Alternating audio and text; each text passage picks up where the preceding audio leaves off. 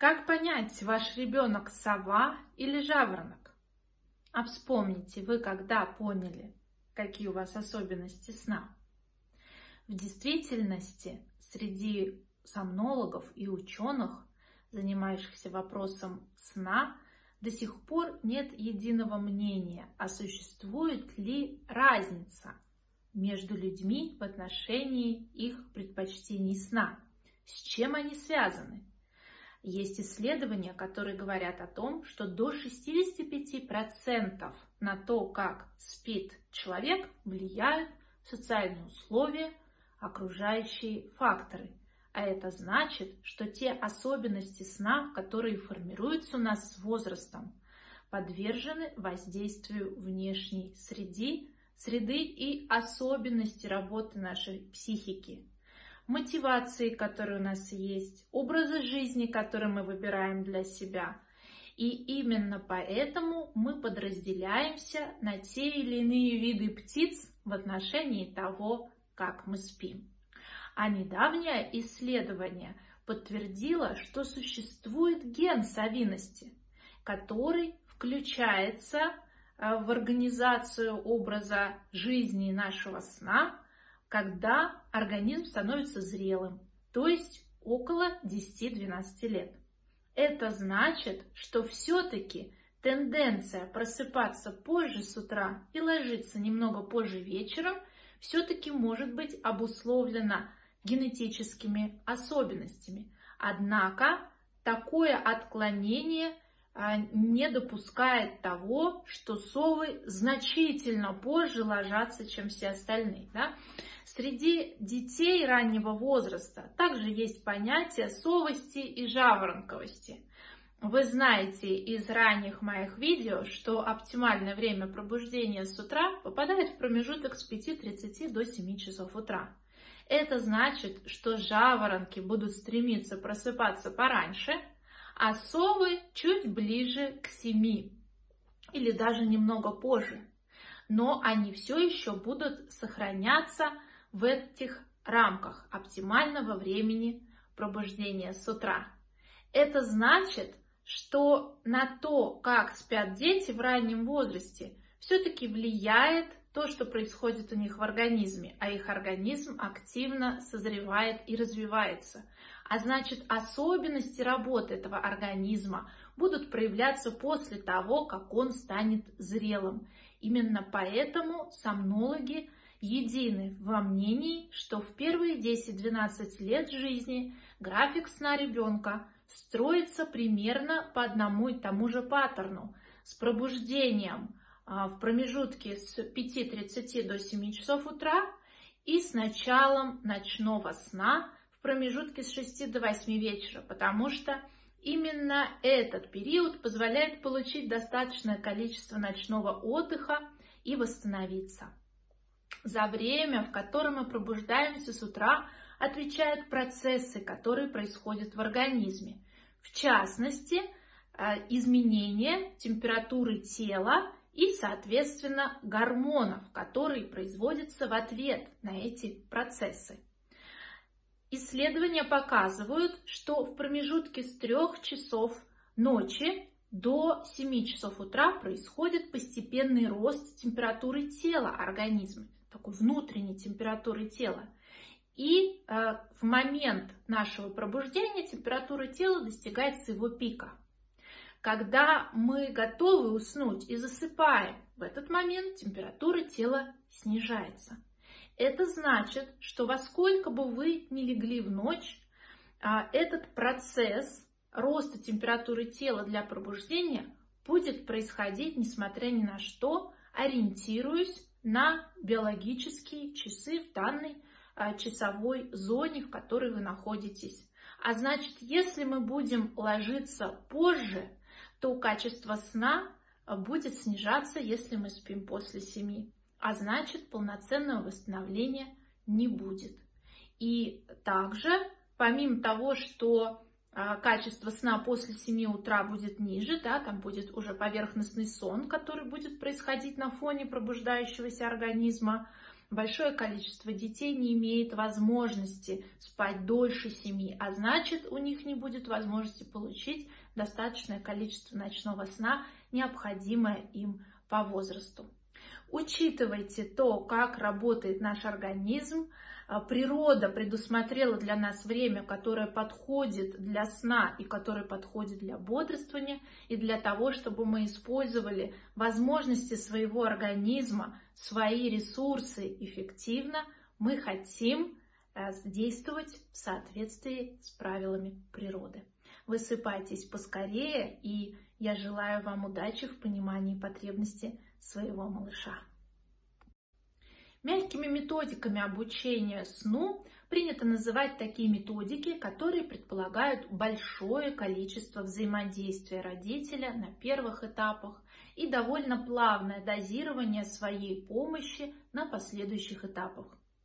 На обучение в такой методике уходит в среднем от трех недель до нескольких месяцев, в зависимости от интенсивности дозирования помощи родителя в процессе засыпания. Есть такое поверье, что если мы используем мягкую методику для обучения сну, то малыш совсем не будет плакать. Этот вопрос очень важно рассмотреть детальнее и понять, почему в принципе может плакать ребенок. В частности, в процессе обучения сну задача родителя изменить текущий способ засыпания, к которому привык малыш, но который не позволяет ему хорошо спать, на новый способ засыпания. А вы знаете и по себе, что к любому новому, даже самому лучшему, мы относимся с недоверием и опаской. И в первую очередь мы хотим убедиться, что то, что мы использовали ранее, больше не работает. Это значит, что вне зависимости от выбираемой вами методики, в первую ночь обучения малыша самостоятельному засыпанию он неизбежно будет испытывать дискомфорт, хотя бы даже из-за того, что он не понимает, чего вы от него хотите. Ведь он хочет спать, и он ожидает, что вы будете действовать как обычно. Однако вы не предлагаете ему привычной помощи. Вы ему показываете, как можно уснуть новым способом. И поэтому в этот момент а, мы ожидаем, что малыш будет плакать, потому что это было бы ненормально, если бы он никак не реагировал на те изменения, которые вы ему предлагаете. Итак, то, что малыш может плакать в процессе обучения сну, в любой методике, которую вы выбираете, является нормой. А вот интенсивность его плача – может зависеть от того, как вы с ним взаимодействуете.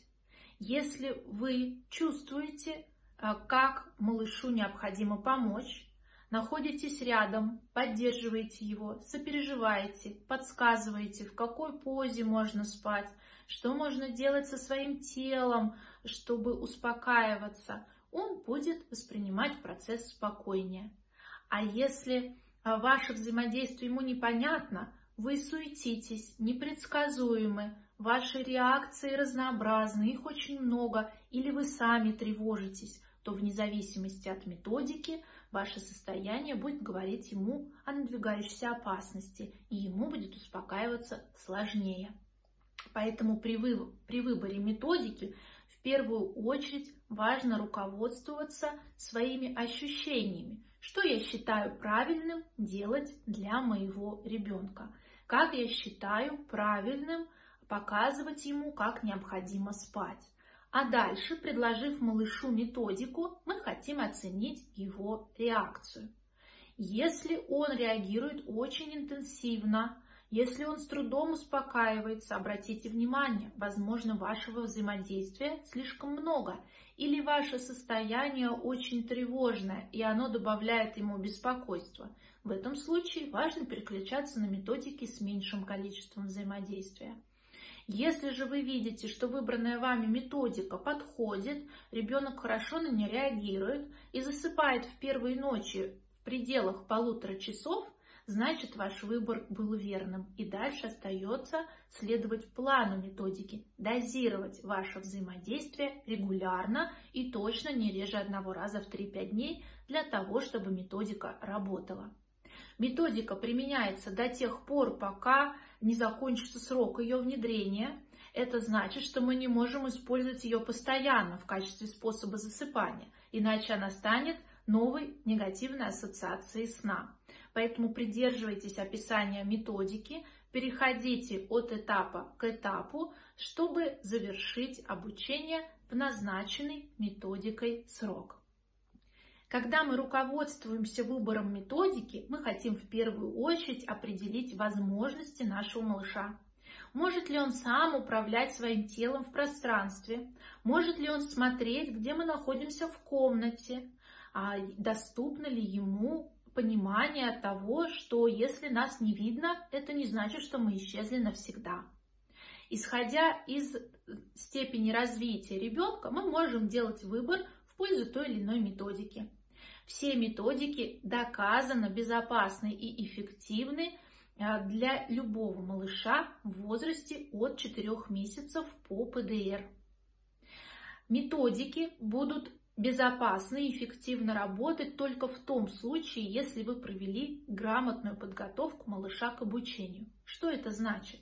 Это значит, что вы проконтролировали все факторы, которые могут влиять на степень напряжения нервной системы и позаботились о налаживании сна по системе пяти шагов. Вы убедились, что малыш здоров, что условия сна подходящие, комфортные, вокруг тихо, темно, комфортная температура и влажность воздуха, что пространство для сна безопасно и вокруг кроватки нет отвлекающих предметов, вы подобрали режим сна и кормления, который соответствует возрасту малыша и его ресурсу.